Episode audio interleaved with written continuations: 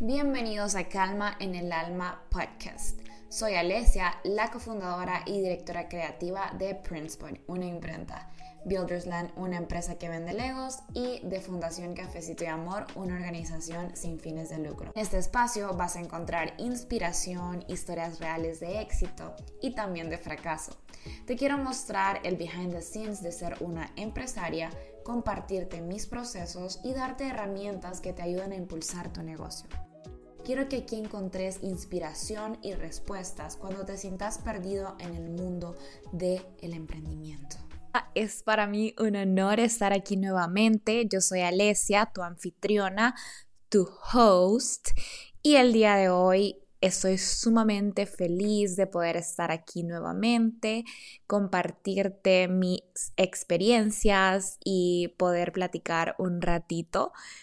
Te cuento que ya me hacía falta estar aquí, pero honestamente esto de organizar el tiempo muchas veces puede ser difícil porque mm, en mi caso tengo también una empresa, también tengo una familia y una vida que seguir.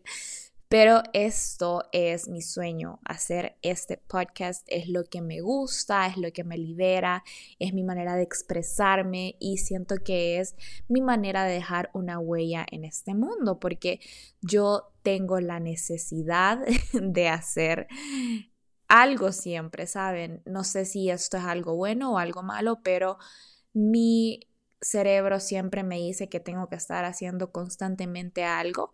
Creo que puede que tenga su lado bueno y su lado malo. Su lado bueno porque puedo crear cosas y su lado malo porque soy muy exigente conmigo misma. Pero bueno, esto eh, queda para otro capítulo. Hoy no vamos a hablar acerca de las exigencias ni mucho menos. Hoy vamos a hablar acerca de el famoso qué dirán. Sí, el qué dirán, eso que te ha frenado de cumplir tus sueños, eso que te ha frenado de poder comenzar ese proyecto nuevo por miedo a el qué dirán. Y si te soy honesta, esa frase a mí me molesta demasiado, me parece que es innecesaria y quisiera que no existiera en absoluto. ¿Qué significa el que dirán? Significa que yo no puedo hacer un proyecto porque me da miedo saber qué van a opinar los demás. Y creo que queda bien abierto el hecho de decir que van a opinar los demás. Quizás sería bueno que indagáramos más en la opinión de quién nos importa. Puede ser en la opinión de nuestra familia, específicamente puede ser la opinión de nuestras amistades, de nuestros conocidos, de nuestros padres, de nuestra pareja. Entonces es importante saber el qué dirán de quién te estás enfocando, porque no podemos enfocarnos en la opinión de todo el mundo acerca de nosotros, porque para empezar no podemos agradarle a todo el mundo. Si sos una persona que está buscando agradarle a todo el mundo, estoy seguro que sos una persona completamente infeliz, porque no podemos agradarle a todo el mundo, eso es imposible. Y tampoco se trata de ser antipático o tampoco se trata de ser el más revolucionario, simplemente se trata de tener tus propias opiniones, se trata de tener simplemente un criterio propio y poder defender tus ideales de una manera respetuosa y sin lastimar a nadie, todos podemos pensar diferente y al mismo tiempo vivir en armonía, ¿verdad? Entonces, quiero que antes de comenzar este capítulo, vos te cuestiones si alguna vez te ha frenado de hacer algo por el miedo al que dirán. Quiero que seas 100% sincero y sincera por ejemplo, yo te voy a confesar que hace unos años yo hice un canal de YouTube y creo que esa es de las cosas más atrevidas que he hecho en mi vida porque hacer un canal de YouTube requiere mucho tiempo, también requiere mucha dedicación porque tenés que planificar las ideas, luego tenés que grabar, luego tenés que editar y en YouTube todo es como tan bien producido, entonces vos tenés que como que mostrar tu personalidad en un 100% y yo decidí abrir este canal porque me nació, porque yo tenía esa chispita dentro mío que me decía que hiciera esto. Y yo lo hice aún con miedo a que me juzgaran, aún con miedo a que dijeran que soy una loca o que me creo tal cosa. Y la verdad es que lo hice porque yo siento que en lo personal soy una persona que no pide permiso para cumplir sus sueños porque simple y sencillamente me importa la opinión únicamente de mi mamá, de mi papá y ahora de mi esposo. Respeto las opiniones de las demás personas que me rodean y si me estás escuchando no te sientas ofendido, eh, pero realmente sí, quien, la opinión de quienes más me importa es de estas tres personas.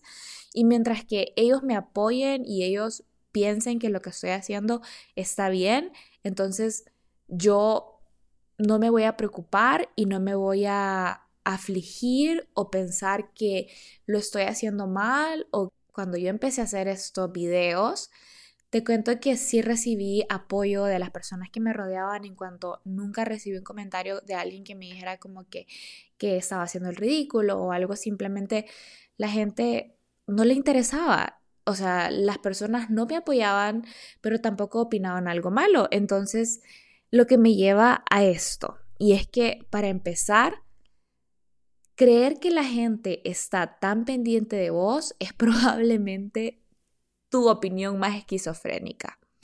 Las personas están pendientes de sus vidas. Las personas tienen cosas más importantes que pensar que en los demás. O al menos eso es lo que yo he podido notar y lo que yo puedo decir, mi experiencia. La gente no está tan pendiente de vos como vos pensás que lo están. Al final del día, cada quien está viviendo su vida, está lidiando con sus problemas, está luchando sus propias batallas. Entonces, si vos estás frenando de hacer algo porque tenés miedo de saber lo que los demás van a opinar, desde ya estás haciendo un intento demasiado fallido porque la gente ni siquiera está tan pendiente de tu vida. Entonces, si ya identificaste esas veces en las que no hiciste algo por miedo al que dirán, quiero que las escribas y que en serio agarres un lápiz y un papel y apuntes, ya sea una, dos o tres situaciones en las que no has podido continuar con algo porque te da miedo a pensar la opinión de los demás. Tampoco quiero satanizar el hecho de que no nos importa lo que piensan los demás porque al final del día somos seres sociales. Estamos aquí con el fin de convivir en armonía con las personas. De hecho, Dios nos manda a que nos amemos a nosotros mismos y que amemos a nuestro prójimo como nos amamos. Y eso está bien, o sea, que amemos a los demás, que nos importen y todo, pero todo con medida, ¿verdad? No nos vamos a enfocar tanto en las creencias de los demás hacia nosotros, sino lo más importante es que cultives una creencia de vos mismo que sea real. Entonces, para eso tenés que trabajar en tu autoestima, tenés que trabajar en cultivar hábitos que te van a hacer bien a vos mismo. Por ejemplo, yo comencé a hacer ejercicio más seguido últimamente no porque quiero, bueno, obviamente quiero tener un cuerpo sano, pero más que un cuerpo sano lo hago porque soy consciente que al momento de hacer ejercicio, mi cuerpo libera endorfinas y estas endorfinas me crean una felicidad natural en mi cuerpo. Entonces mi organismo naturalmente ya se siente bien. Esta es una manera de cultivar el amor propio. Luego he implementado el hábito de hacer journaling, que ya les he contado varias veces, que consiste en que agarres un lápiz y un papel y te desahogues, escribas todas tus situaciones que te abruman, que no te dejan avanzar. Y luego otro hábito que he adquirido es el hábito de leer. Sinceramente, estos tres hábitos que te digo, he tratado de implementarlos ya hace un año y te puedo decir que probablemente hace un año yo no era la misma persona que soy hoy. De seguro nunca me hubiera escuchado decir que me siento orgullosa de mí misma. Y hoy me parece extraño, pero ya te puedo decir que me siento orgullosa de la persona que soy. Siento que últimamente tengo un mejor control de mi vida y de quién quiero ser. Entonces, antes de pensar en lo que los demás opinan de vos, es importante que vos te encargues de cultivar buenos pensamientos de vos mismo, de que vos seas esa persona que quieres ser y que te ames y que te respetes y que te cuides. De verdad que de eso se trata el amor propio. Y si vos sentís que ya has trabajado en el amor propio y que realmente vos sí te amás, pero que todavía sentís que tenés que lidiar con las cosas que te dicen, las personas que te rodean, que las personas que te importan sí te han hecho comentarios que son hirientes. Entonces yo te animo a que cuestiones todo eso que te han dicho. Porque no todo lo que las personas te dicen es cierto. Recordad que muchas veces lo que la gente te dice es un reflejo de lo que ellos mismos son. Entonces, si te han dicho que te ves ridícula, ¿en serio te ves ridícula? O sea, cuestiona ese tipo de situaciones. Por ejemplo, si te han dicho que salir en las historias de tu negocio te hace ser ridícula, ¿vos crees que los que hacen eso son ridículos? Cuestionar realmente esa creencia limitante. Si vos me preguntas a mí, yo creo que una persona que tiene el valor de salir en historias y mostrar su cara por su negocio, es alguien de admirar, es alguien en quien puedo confiar, es alguien a quien de seguro yo tomaría como primera opción para comprar un producto porque está esa persona que respalda mi compra. Luego me decís que no querés emprender porque te da miedo que van a decir que sos una fracasada. ¿En serio sos una persona fracasada? alguien que intenta sacar adelante un negocio en este país que carece de tantas oportunidades. Para mí una persona que intenta sacar un negocio adelante en este país no es una fracasada. Si ese negocio lamentablemente cierra, no es que esa persona es una fracasada, esta persona es alguien que sabe más de lo que sabía antes. Esta persona ya aprendió que funciona, ya aprendió que no funciona, ya sabe qué errores cometió y no los va a volver a cometer. No hay una escuela para emprendedores, solo emprendiendo realmente aprendes lo que se siente ser un emprendedor. Entonces, no es que estás fracasando si de repente ya te toca cerrar ese negocio que iniciaste o que ni siquiera has iniciado y estás pensando que vas a ser una fracasada. Luego, si pensás que no sos lo suficientemente capaz y que no tenés talento, ¿quién te dijo eso? ¿Quién determina que no sos capaz y que no sos talentoso? Ese comentario viene de alguien que ha creado muchas cosas o de repente alguien que no ha creado nada tenés que saber también de parte de quién vas a tomar los comentarios. Estoy segura que una persona talentosa y capaz jamás te va a decir que vos no sos talentoso ni capaz. Una persona talentosa te va a animar a que vos impulses tus talentos. Una persona talentosa sabe que el talento es algo que se trabaja, que nadie nace aprendido, que no es que de la noche a la mañana ya sos el mejor cantante del mundo, que de la noche a la mañana sos el mejor orador o que de la noche a la mañana sos la persona más carismática. Eso se construye. Y claro, hay personas que de repente lo pueden traer ya de cero, pero la mayoría se construye. Entonces no dejes que nadie te diga que no sos suficientemente capaz. Y estoy segura que probablemente estas creencias limitantes que tenés del qué dirán es algo que escuchaste cuando eras niño. Y ahora tu cerebro solo repite lo que vos escuchabas cuando eras un niño. Probablemente escuchabas a tus papás decir eso o escuchaste a alguien en tu casa que fracasó en un negocio o que no tenía suficiente dinero.